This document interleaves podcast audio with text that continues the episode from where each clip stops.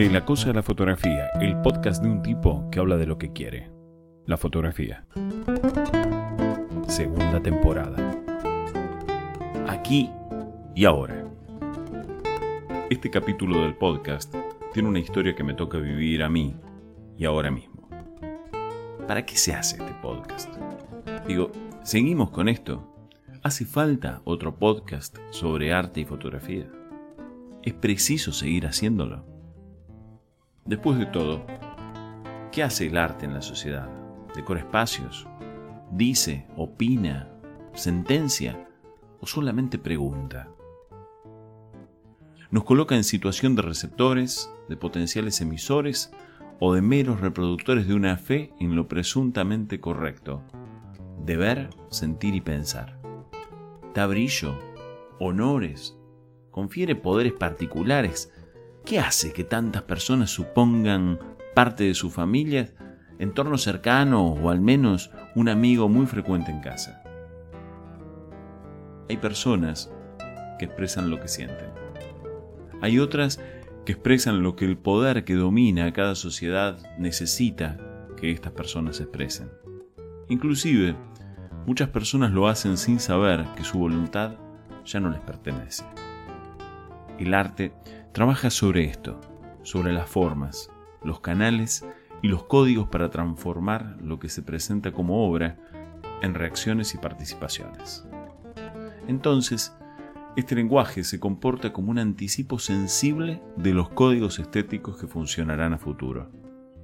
Arte no es genitivo de obra, como cartón en caja de cartón. La obra no está constituida de arte, la obra hace, genera o provoca arte, o no. En el arte contemporáneo ya no hay obra sin participación de los receptores.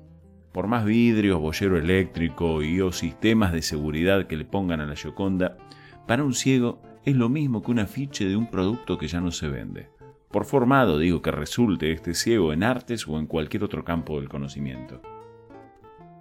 Es ingenuo o antiguo creer que la cosa es portadora de méritos. La cosa no hace nada por sí sola.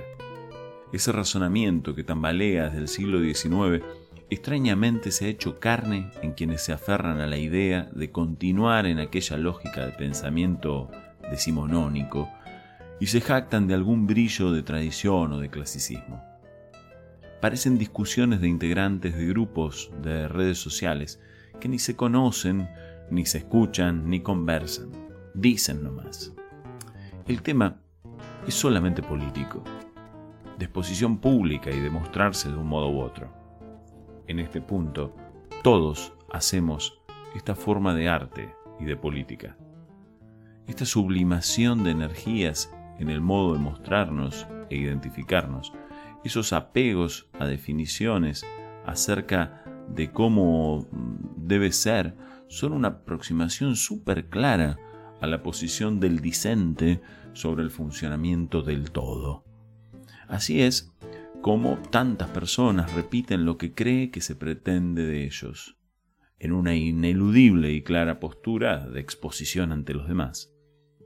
Y esto le cabe al arte, a la economía, a la seguridad, a la justicia, a la tecnología, a la política internacional internacional tanto como al deporte aficionado o profesional, y eh, también a la ciencia, ya que estamos, y a la infectología en tiempos de pandemia.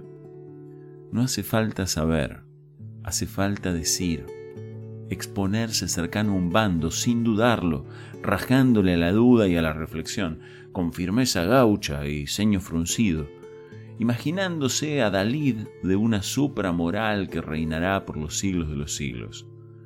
El asunto es exponerse en los ámbitos en los que se pueda. Porque todos queremos decir algo.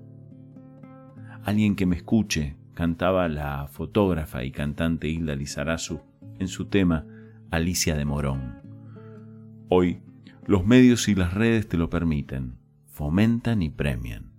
Los teléfonos móviles del mercado actual también están pensados para eso, para que grabes audios, escribas reacciones, hagas videos y fotografías lo que se te ocurra.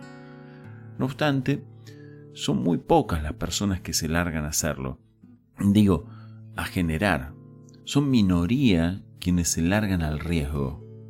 La mayoría consume y reenvía lo ajeno, mira y rezonga. Como siempre, en la cancha son solo 22, y los que miran son todos analistas, técnicos y eruditos. Desde la tribuna putean y dan órdenes sin saber ni cómo se ata un botín. Pero es que ahora los pataduras de la vida ni van a la cancha y entonces lo ven desde el tibio cobijo protector de la tele o en un resumen de YouTube. Inundados de sus ansias de expresarse, se tiran con o contra quien lo haga sin mesura ni conocimiento. Desde el deseo, desde la frustración y las mismas ganas de Alicia de Morón. Aclaremos que esta situación le pasa a cualquiera, y son muchas personas a las que ya les pasó y así sucederá siempre, es que muchos individuos crecen y se rodean, inclusive viven y forman familias, grupos de trabajo y de amigos con quienes no los dejan ser ni expresarse libremente. No hay artista posible sin que exista alguien confiado o confiada en decir algo y que pase lo que pase. Los entornos cercanos pocas veces ayudan a las necesidades expresivas, digo, desde la infancia, la adolescencia y menos aún en la etapa adulta. Los primeros fans debieran ser de la familia, los amigos, lo inmediato, y a veces eso no sucede. Quien se frustra entonces se encapsula y comienza a generar como una burbuja de pus de odio, que apunta hacia quienes sí lo hacen. Así juzgan a estos que se animan y los tildan de ególatras, farsantes, elitistas, enfermos mentales, autobombistas, chupacámaras y demás situaciones que ansían, pero no obtienen. El odio se extrapola y estalla contra quienes son sus propios espejos ilusorios. Así, ligan sus frustraciones los cercanos, su barrio, pueblo, ciudad y sus propios, comenzando a considerar que lejos, en la otra edad, pero no tanto, habría resquicios de un mundo que los espera, aunque solamente en sueños. La necesidad de expresarnos está siempre viva, con más o menos conciencia y dominio de los recursos, pero la mayoría estamos tras ella. Así es como simples problemas de autoestima y miedo a la exposición, que en verdad se ansía, transforman a buena gente en máquinas de salpicret de odio. El arte no es para eso, es para la introspección y para la elaboración de lo que nos pasa, sentimos y pensamos. Termina siendo para los demás, pero ellos no deben ser la causa de lo que se expresa. El arte es una disciplina de autoconocimiento y no una técnica de producción de piezas decorativas.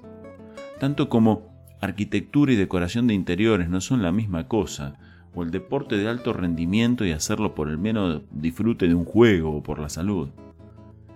Hay cosas que parecen estar incluidas y no lo están. Quizás se parezcan, pero relaja. El placer de hacerlo no te lo puede quitar nadie. Seguirá habiendo quienes no quieran ver, ni oír, ni profundizar.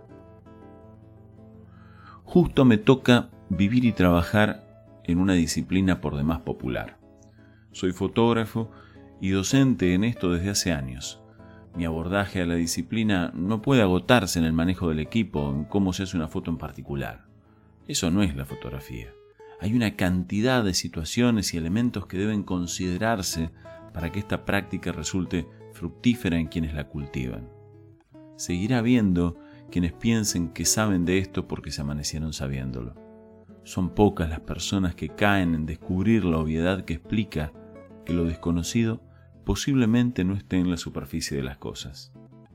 Para quienes eligen hacer fotos impulsadas por el placer de la captura, debieran considerar la posibilidad de aprender, de ahorrar tiempo, de dejar la casa y el sillón, ponerse la actitud de entrenar, de abrir o despojarse de las anteojeras que tanto mal están haciendo.